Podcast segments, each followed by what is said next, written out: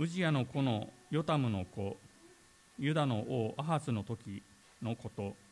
アラムの王レツィンとイスラエルの王レマルヤの子ペカがエルサレムに登ってきてこれを攻めたが戦いに勝てなかった。ところがエフライムにアラムがとどまったという報告がダビデの家に告げられた。すると王の心も民の心も林の木々が風で揺らぐように動揺した。そこで主はイザヤに仰せられた。あなたとあなたの子シェアル・ヤシュブとは出かけて行って布さらしの野への王子のそばにある。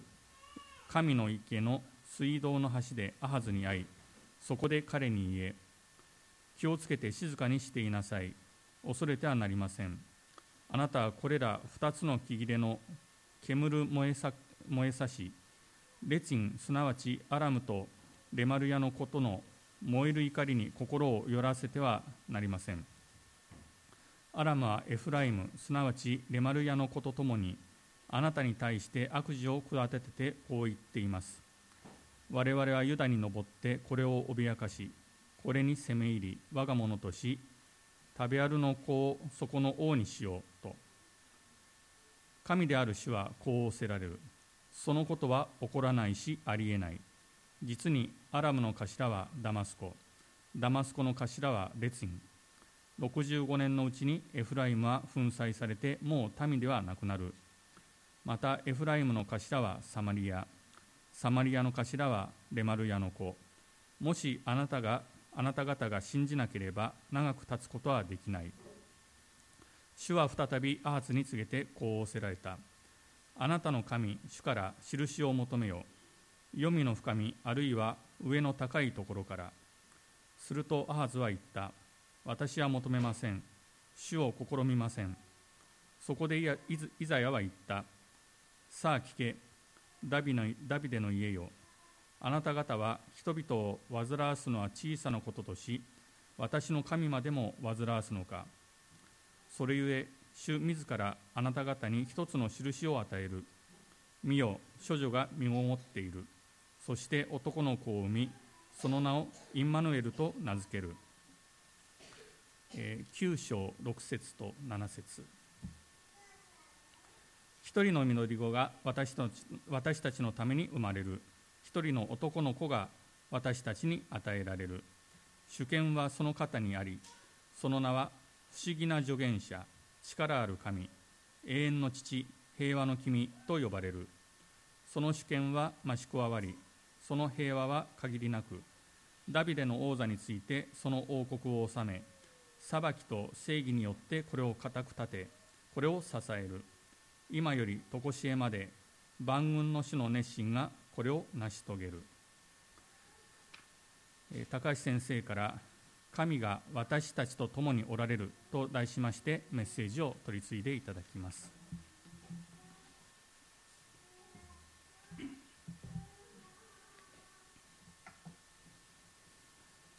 おはようございます。えっと、今日もですねキリスト予言の第2回目をですね共に覚えたいと思いますが今読まれた箇所を聞きながらなんかカタカナを見るだけでなんか時代背景も分かんないしですね混乱してしまうという方もいらっしゃるかなと思います。えー、まあそれであのちょっと一つ今日は最初に令和をお話ししたいと思いますけれどもあの 第二次世界大戦中のオランダでのことですけれどもあのコーリー・テン・ブーンっていうですね、えー、女性がいました家族と協力してですねユダヤ人を、ナチス・ドイツから守るために隠れ家を提供していた。でも同胞に密告されてですね強制収容所に送られます。彼女は最初ですね独房にいられて地獄の恐怖を味わった。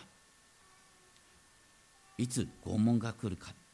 ていう恐怖に圧倒された。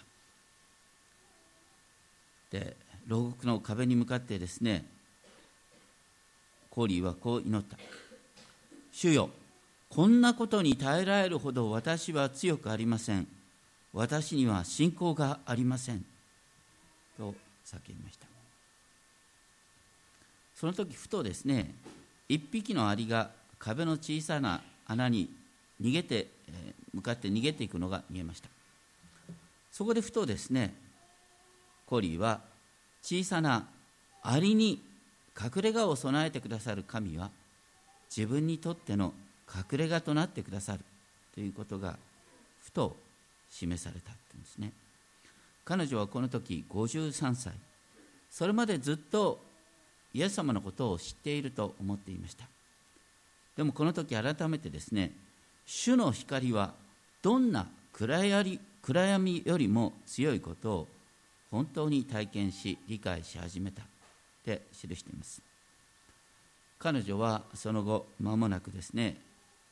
こう尋問に呼ばれます。取り調べ。何のための取り調べかっていうとユダヤ人をかくまう人をさらにですね、えー、見つけ出そうということのための取り調べだったと思います。取り調べ官というのはとても絶大な権力を持っていましたけれども彼女から聞き出そうと優しくですね彼女に接した。彼女が今まで何をやってきたか。それは知的障害者のためのバイブルクラスを熱心に行っていたってんですね。取り調べ官は何という時間の浪費だって言いました。でもコーリーはすぐもしあなたがイエス様のことを知ったらその意味が分かりますって答えました。彼は怒ってですね、えー、お前の話なんか聞きたくないと言って、えー、また独房に戻すんですけれども翌日また彼女を呼び出した時にですね彼はこう言いました。昨晩は眠れなかった。俺はイエスについて何一つ知らないつぶやいた。彼女は率直にイエス様はこの世界に入ってきた光です。あなたの人生に暗黒はありませんか？って反対に尋ねた。彼は俺の人生に光など全くない。俺はこの仕事が大嫌いなんだ。って言います。立場が逆転するようにコーリーがこの取り調べに向かってですね優しく福音を語っていきました。彼の心は開かれていってですね。でコーリーの前にですねある書類を見せた。その書類は何かというと彼女の家で発見された書類でそこにはですね一緒にチームワークを組んでユダヤ人を助けている人の名前と住所が書いてあった。彼はそれの意味を知ろうとしたんですけれども。でも彼は同時にその書類が何を意味するかを氷以上によく分かってた。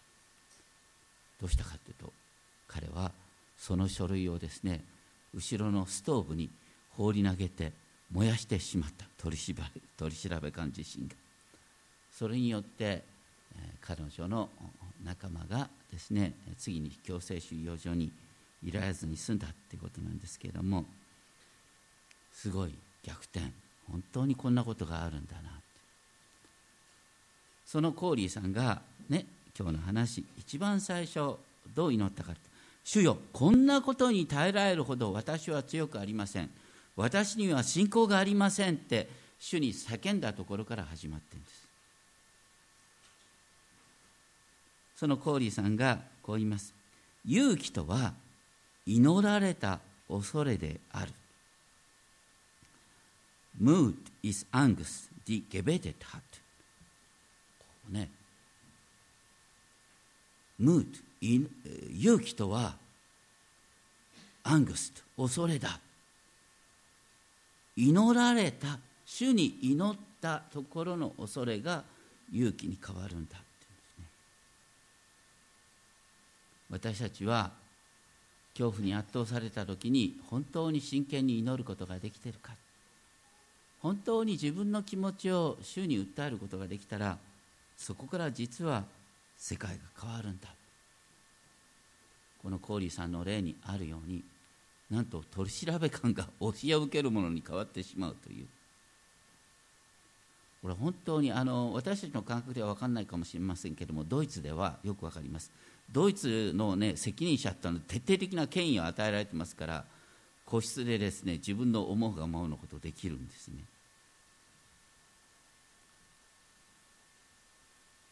今日のイザヤ書のメッセージっていうのは本当に壮大な壮大なですね大きな大きなスケールの話です。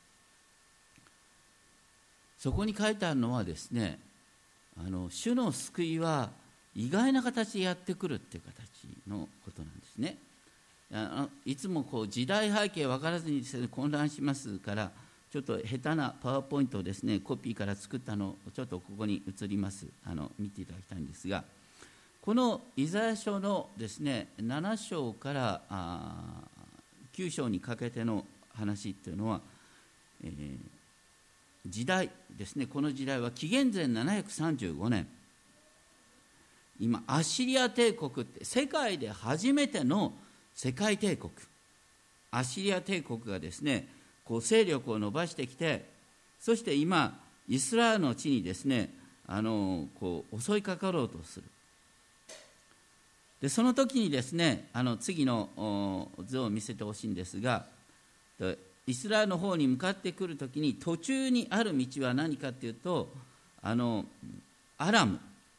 まあ、現在のシリアですね話題になっているシリア。シリア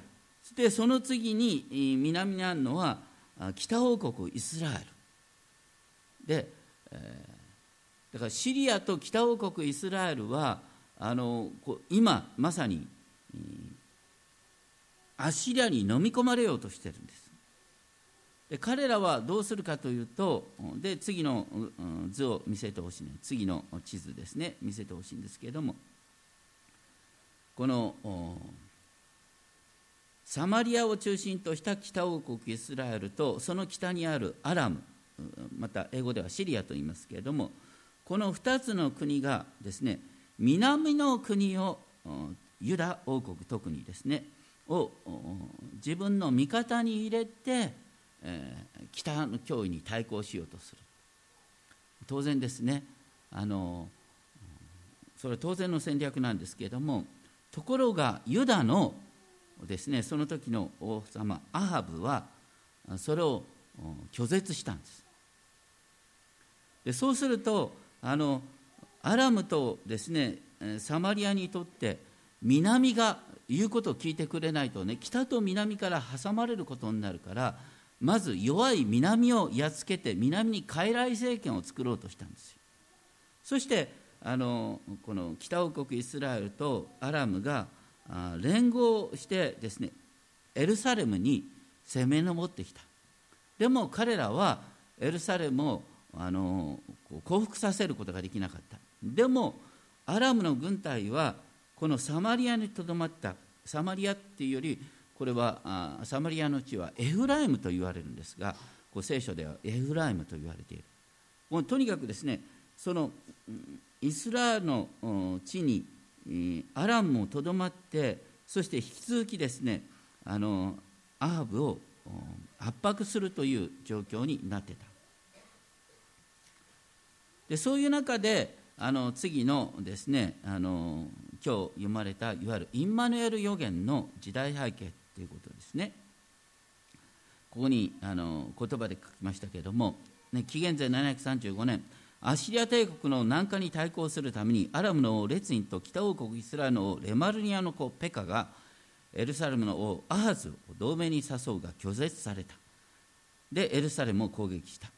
エルサレムの王アハズは 2, 2つの王国の連合軍を退けたがアラムの軍はなおも北王国の中心エフライムにとどまってエルサレムを攻撃しようと企み続けているそういう中で預言者イザヤはアハズに神のメッセージを伝える。しかしアハズは神により頼むよりもアラムの北のアッシリアにより頼もうとして神の招きを拒絶するっていう話なんですね。あの また一番最初の地図に戻ってほしいんですがアッシリアが、まあ、とにかくアッシリアがもうすごいこうとにかく世界の大帝国に今なろうとするところ。エルサレムはちっぽけちっぽけ。ね。まあ、これに包囲されたらたまりたまらないんですけれどもでもあのそういうですね世界的な情勢を実はアーズは見ることができてなかったということなんですね。で聖書を開いて見ていただきたいんですけれどもイザヤ書の7章の4節に、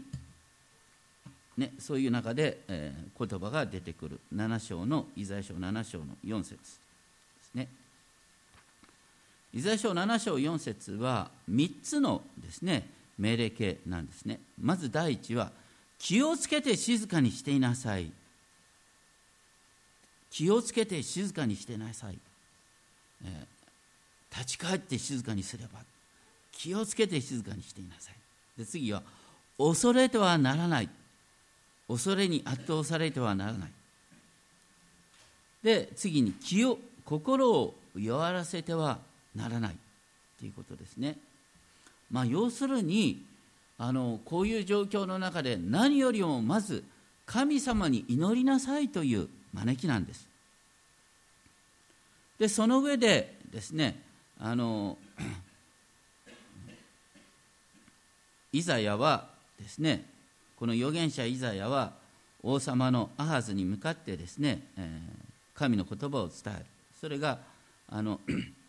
7章の7節8節ですけれども今ねお前はあの目先の脅威だから北王国イスラエルのですね王様ペカとですねアラムの王様ですねレツィンを恐れてるけども彼らはですねあの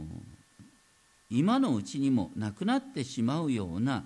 ちっちゃな国なんだということを言ってるんです。それどころか65年のうちにエフライムが粉砕されてもう民でなくなる8節ですね。ですにエフライム北王国がこのあと間もなく滅ぼされてそれどころかその地に別の民族が移住させられてくることになる。だから実は彼らは歴史から消えるんだということを言ってるんですね。歴史から消える国になんかに恐れるんじゃなくてもうちょっと状況をよく見なさい。何よりも神様ご自身が全てを支配しているんだよっていうことを言おうとしてるんです。これはあの私たちの現実でもですねあの起こること。あのね目の前に怖いことがある。目の前の怖いことを避けようとしてなおあのいわゆる絶望的な状況を自分で招いてしまうということはないでしょうか。この、ね、アーブの例で言うとですね要するに目先のチンピラに怯えてですねで今度はチンピラの親分により頼んでったって話になってチンピラを退けようと思って広域暴力団に助けを求めた。そうすると広域暴力団のお前は一生の奴隷になっちゃうんだよっていうことを神様は言おうとしてます。まあよくねあの子供なんかにもあるかもしれませんけどもねあのテストが近づいてきた。それを逃げようとしてなんかゲームを始めるとかですね。まあ差し当たりの脅威をですね避けようという心理っていうのは全ての人に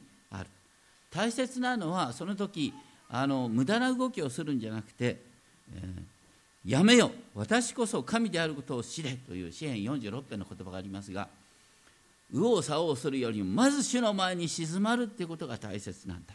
とにかく気をつけて静かにしてなさい。恐れてはなりません。心を弱らせてはなりません。神様の前にあなたの重荷を委ねなさい。っていうことが何よりも大切なんです。でそういう中で主はアハズにですねあの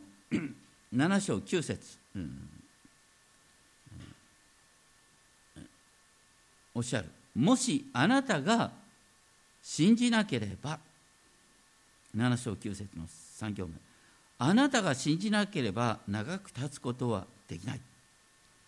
問われてるのはお前が今神様に信頼するのかそれとも自分の知恵でねあのこの状況をどうにかしようとするのかっていうことなんです。でその上で、え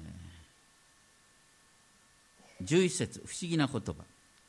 あなたの神主から印を求めよその印とは黄泉の深みあるいは上の高いところからもう本当にこの印があったら神様を信じることができるっていうぐらいの圧倒的な印を求めなさい。本当にあなたの心に信仰を生み出すような画期的な印を神様与えてあげる。だから印を求めよってイザヤがアハブに言ったんですそしたらアハブは何て言ったかっていうとねあのご利口な言葉を言った。いや私は主を試みません、ね、確かに聖書の中で繰り返しね主を試みてはならない。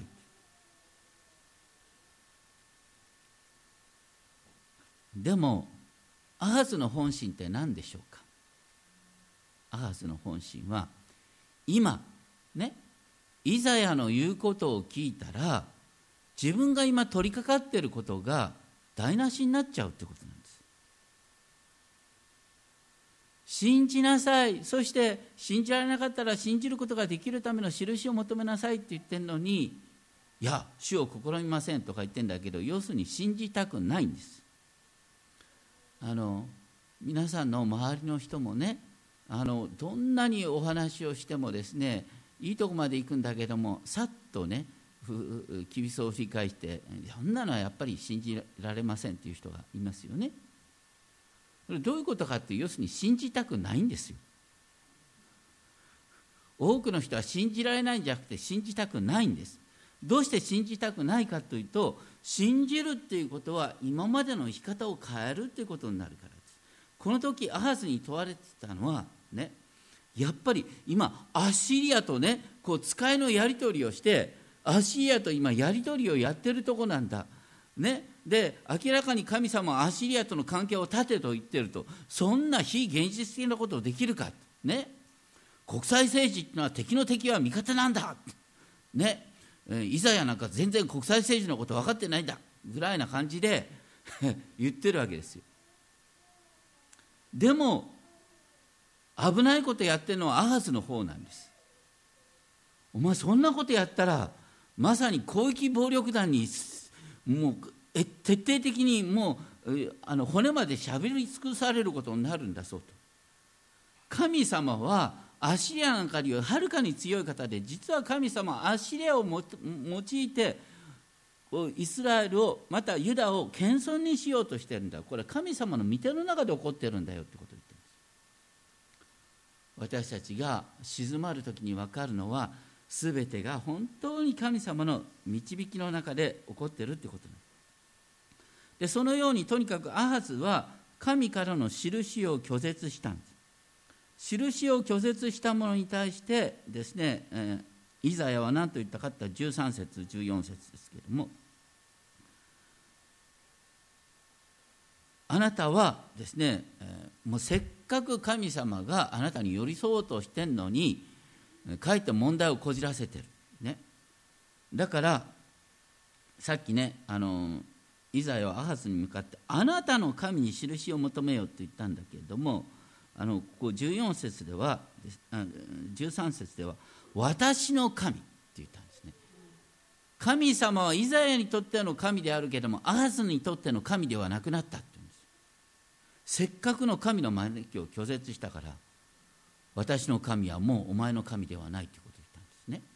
でその上で印を一つの印を与える。14節。だ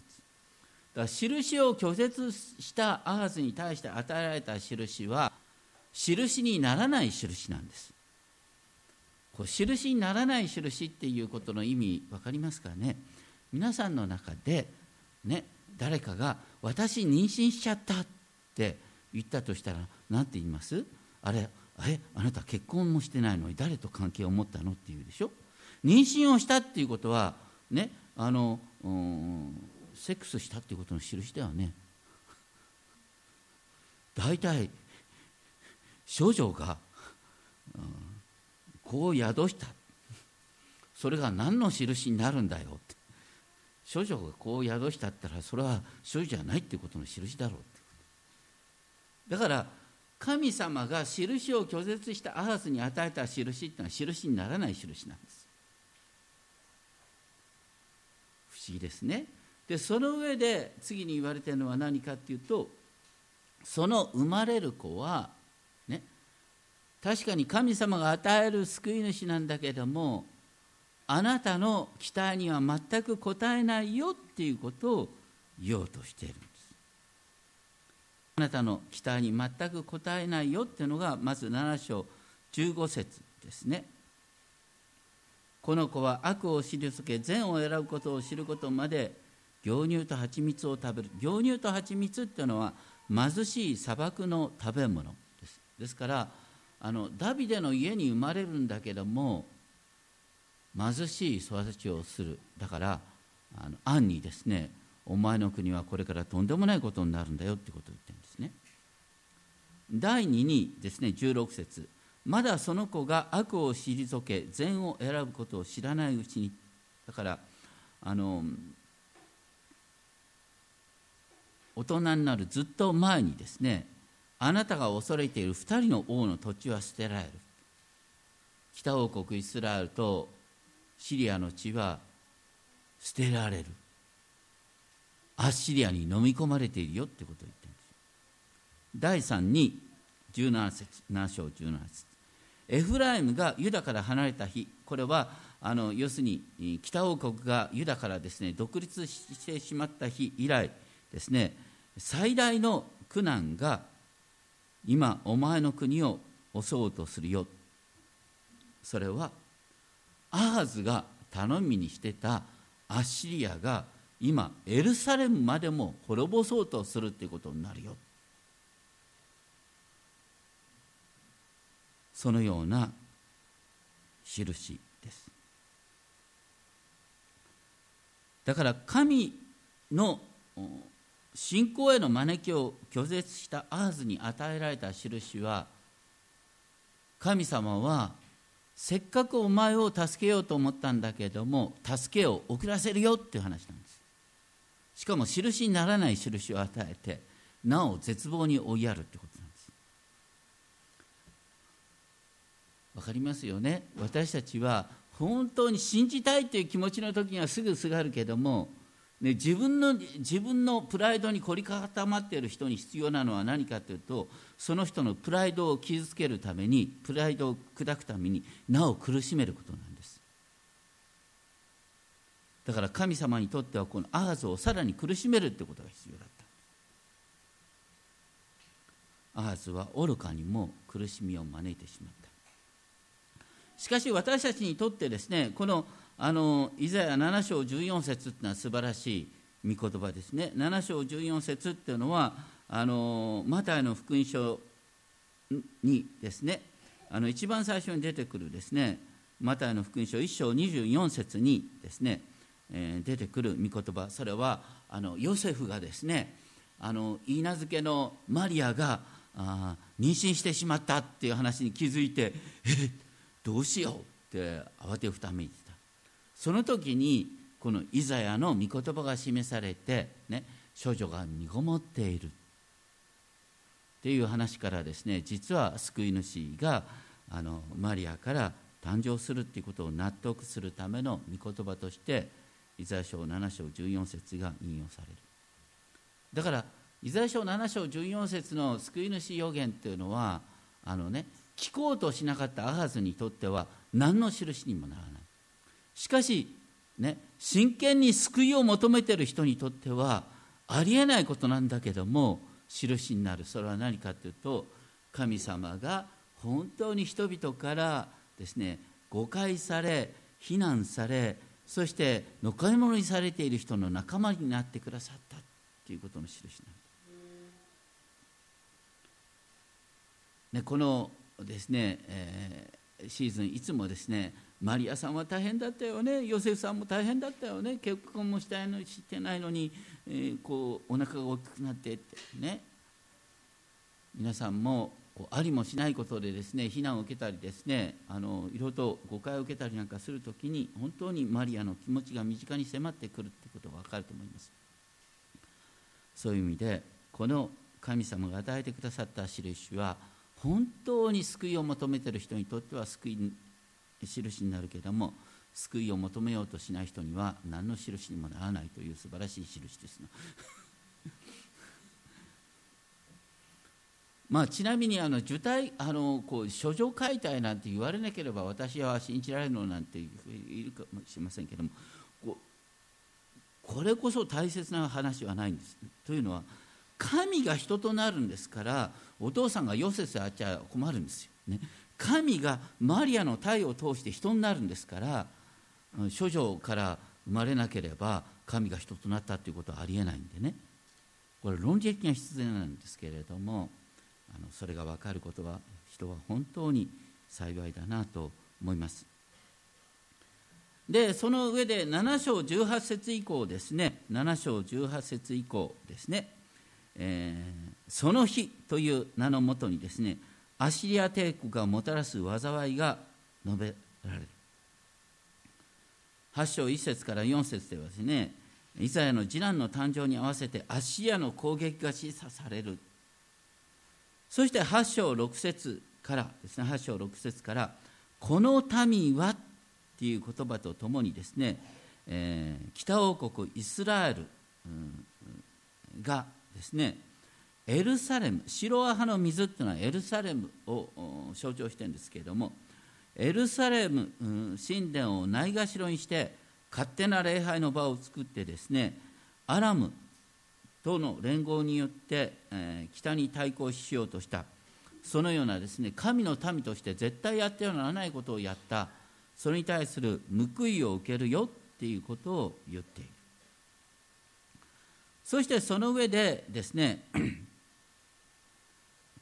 8章8節。ですけれども8章8節。その北の大河、ね、地図にあります北の大河ユーフラテスを支配するアシリア帝国が洪水のようにですね北王国を飲み込んで今まさにユダにまで流れ込むっていう様子が書いてある。8章8節。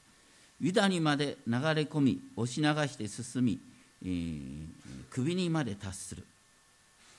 そこでインマヌエルその広げた翼はあなたの国の幅いっぱいに広がる。っ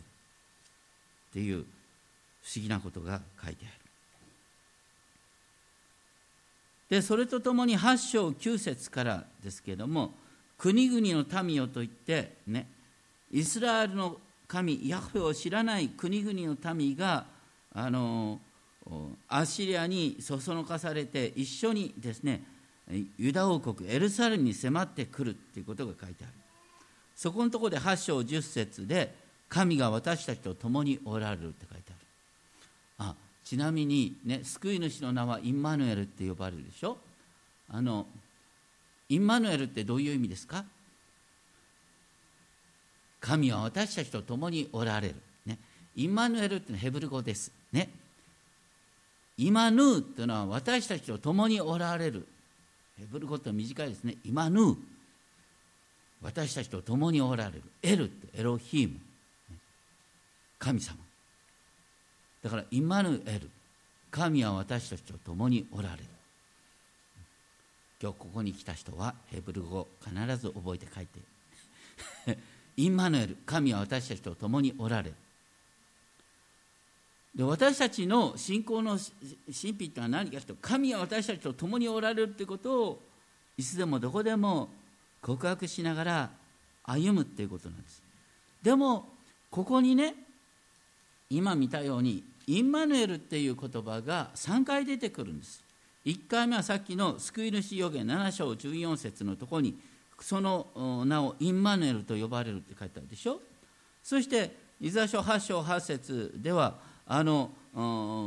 アッシリアに飲まれ飲まれ込みそうになった時にインマヌエルその広げた翼はあなたの国の幅いっぱいに広がると言ってそこのとこでもう絶対絶命という時に神はエルサレムを守ってくださるということ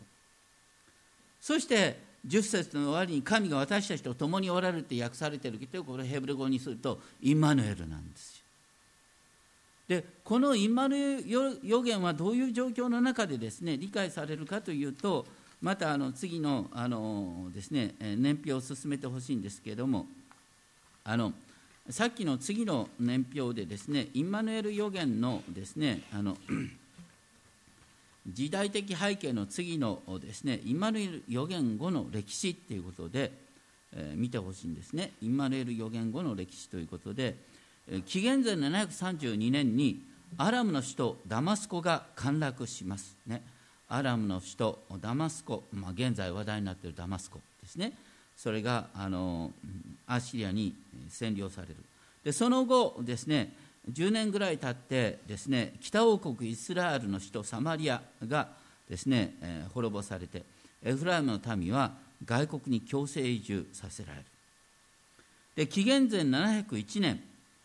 アッシリア軍がエルサレムを包囲します。でその時ですね前回やった預言者ミカまた今回のイザヤの励ましでエルサレムの王ヒゼキヤは神様により頼んで奇跡的に撃退する。でその後ですね、えー、紀元前671年エフライムの地に異民族が強制移住させられていわゆる北王国エフライムの復帰の望みが永遠になくなる。でそのちょっと後紀元前664年アシリア帝国がエジプトをも征服するんです。ね。ということはアシリアと本当にすごい強い国だよね。でその中でエルサレムがどうやって独立を保つことができるかそこでインマヌエル予言。神は私たちと共におられるってことなんです。でそのことがねあの どういうふうに書いてあるかというとまた御言葉に戻ってほしいんですが8章の17節8章17節、えー、もうあのこれ見ませんので8章17節ですね。8章17節に戻っていただいてですね。あのイザヤはここでこう告白する8章17節。私は死を待つ。ヤコブの家から三顔を隠しておられる方を私はこの方に望みをかけるっていうのはね人間的に考えたらエルサレムがアッシリアに対抗できるなんてことはありえないんですよ。史上初めての世界性帝国ですよ。今エジプトまで飲み込もうとしている国にどうしてアシリアあの、ね、エルサレムが独立を保つことができるか、ね、人間的に考えたらもうありえないことです。だから神様がエルサレムから三顔を隠しているとしか言えない。でもそういう中でイザヤは言うんですね。私はこの方に望みをかける、ね、人間的に考えたら、ね、アシリアにへり下ってアシリアと仲良くやった方がいいに決まってる。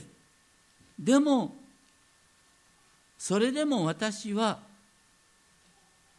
この方に望みをかけるとイザヤは告白するわけ。そして8章の18節見よ私と主が私にくださった子たちとはシオンの山に住む万軍の主からのイスラエルでの印となり不思議となっている。これ面白いのはね絶望的な状況の中でなお万軍の主神様に信頼し続けているというイザヤの姿勢自体が何よりの印となっているということなんですね。そしてこのイザヤの信仰の姿勢に触覚されるようにしてさっき言ったアーズの次の王様ヒゼキヤが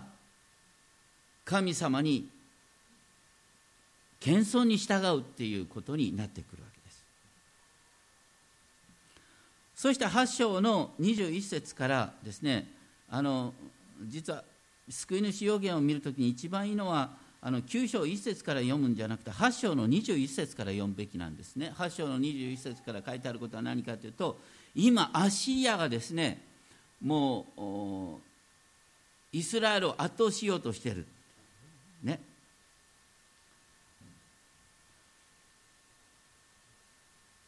今まで神様を信じてきた人々もですね神様を呪うほどに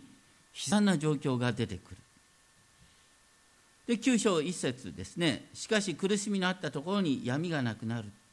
というのはこれは何かというとさっき言ったようにアッシリア軍はあの 北王国の地を占領したゼブルンとナフタリの地。これガリラヤのですね西側の地ですけれどもあの ガリラヤ湖の西側の地。でそれは違法人のガリラヤになるということですね。要するに神の民の地域が違法人の国になっていた。そしてイスラエルの人々はもう外国に占領されながら闇の中を歩んでいる。それが9章2節。闇の中を歩んでいた民は大きな光を見た。死の影の地に住んでいた者たちの上に光が照った。本当にですねあのこう絶望的な状況の中で神様が光を見せてくださったっていう予言です。でそういう中で9章の6節一人の緑子が私たちのために生まれたっていう予言になってきます。それでねあのまあこれからの話はちょっと誤解される可能性がありますけれどもあのパッと私たち見た時に9章の6節いやこれはイエス様の誕生だよ、まあ、それはその通りですよ。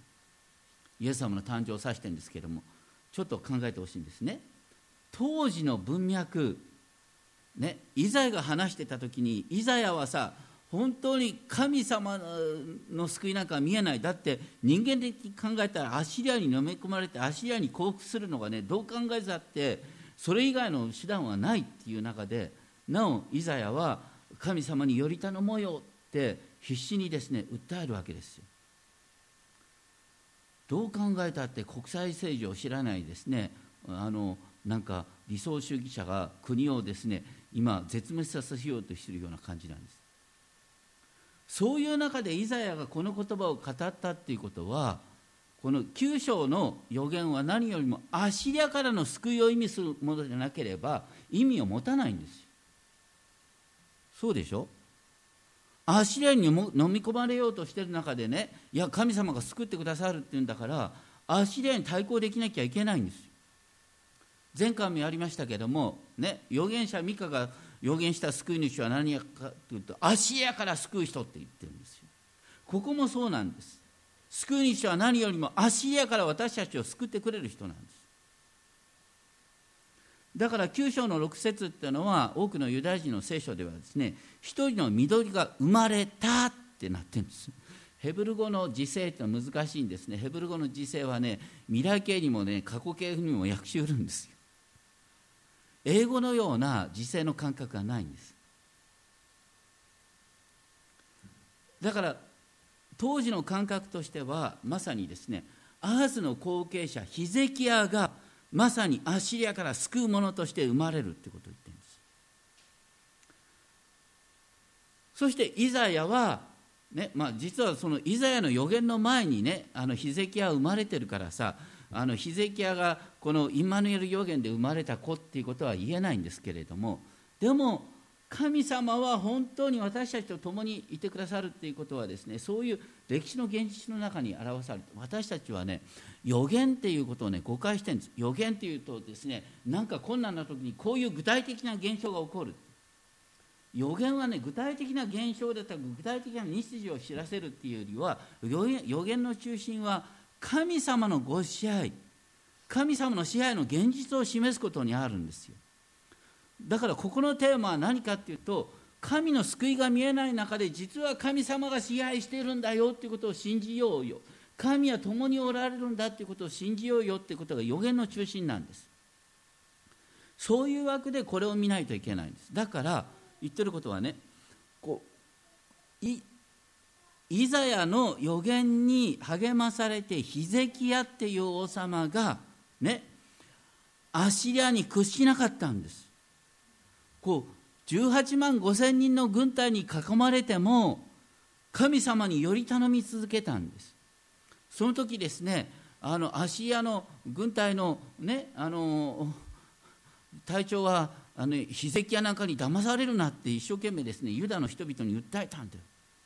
そんな能天気なことやってどうなるかってみんな全ての国がアシリアに滅ぼされてるのにお前の国だけが守られるなんてことあり得るかって。でもヒゼキヤはそこで必死に神により頼んだ。そしたらどうなったかっていうとねこのイザヤ書の後の方に書いてあるんですけれどもある夜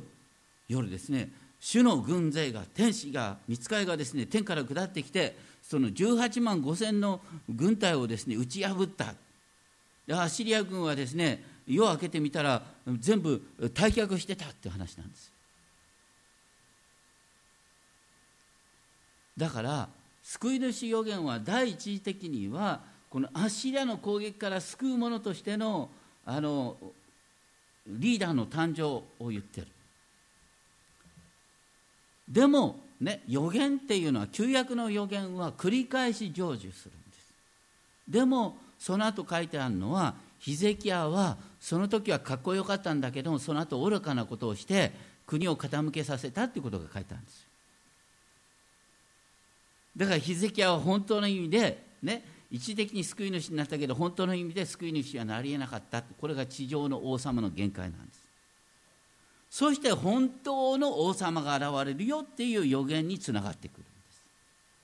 だけどそこにある霊的な現実は何かというと神は私たちと共におられるということです。で神は私たちと共におられるということがどういう時に分かるかという一番一番最初に話した氷天文の話ですね。強制収容所に入って初めて分かった。ごめんなさい。それまでは頭で分かってたんだけどももう絶対絶命の危機になって初めてですね神は共におられるということがよく分かった。ヨセフの物語なんかでもそうですよ。無実の罪で牢屋に入って初めて神は私たちと共におられるっていう言葉がね神はヨセフと共におられるって話が出てくるんですよ。これが信仰の現実なんです。私たちが全てね、神が私たちと共におられるんだったら全てがもう順調にいくなんてそうじゃないんです。何が問題かっていうと人生が順調に歩んでる時は大抵ね最初はあ神様のおかげって言うんですよ。でもそのうちに、ね、必ずあこの私の能力があってみんな言い出すに決まってんですよ。いや私は違うとか言う人いるかもしれませんけども。やっぱりね自分をご誇っちゃうんです。本当に残念ながら私たちは自分の力の限界に打ち当たって初めて本当に真剣に祈って神様が共におられるということを体験する。そのことがこの救い主予言の段階からこう書いてあるっていうのは本当にすごいことですね。そしてどうしてそういうことが必要かというとですねこの救い主一人の緑子は何をするかというとね平和の君と呼ばれるって書いてある。9章の6節。平和の君。何が問題かというと私たちが力で問題を解決できるうちは何かというと力で問題を解決すると必ず力の反発を生むんです。現在の国際情勢その通りです。だから本当に救い主がもたらす救いっていうのは意外な形で力で圧倒する前に本当に自分の弱さを見てそして互いの弱さを認めいたわり合うっていうところから初めて平和が生まれるんです。だから救い主は、ね、当時の期待としては天からですね天使を引き連れてですね地に降り立ってくるはずだった。それがなんとひ弱な赤ちゃんとして。しかも誰からも理解されない惨めなですねまるで死生児かのように生まれる。そのような誕生を通して神が本当にどん底に住む私たちと同じところまで降りてきてくださったっていうの意味がわかるということです。お祈りをしましょう。天皇お父様本当にあなたの御言葉を感謝します。私たちは本当にあなたの救いをあまりも自分の範囲で受け取ってしまいます。どうか本当にあなたの救いをあなたの視点から見ることができるようお守りください。イエス様の皆によってお祈りします。アーメン。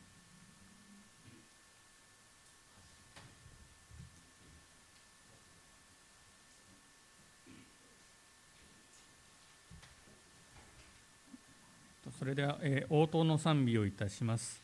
あのパワーポイントに映し出されます、えーと、賛美歌の107番別訳会話桶の傍らに1番から4番までを賛美をいたします。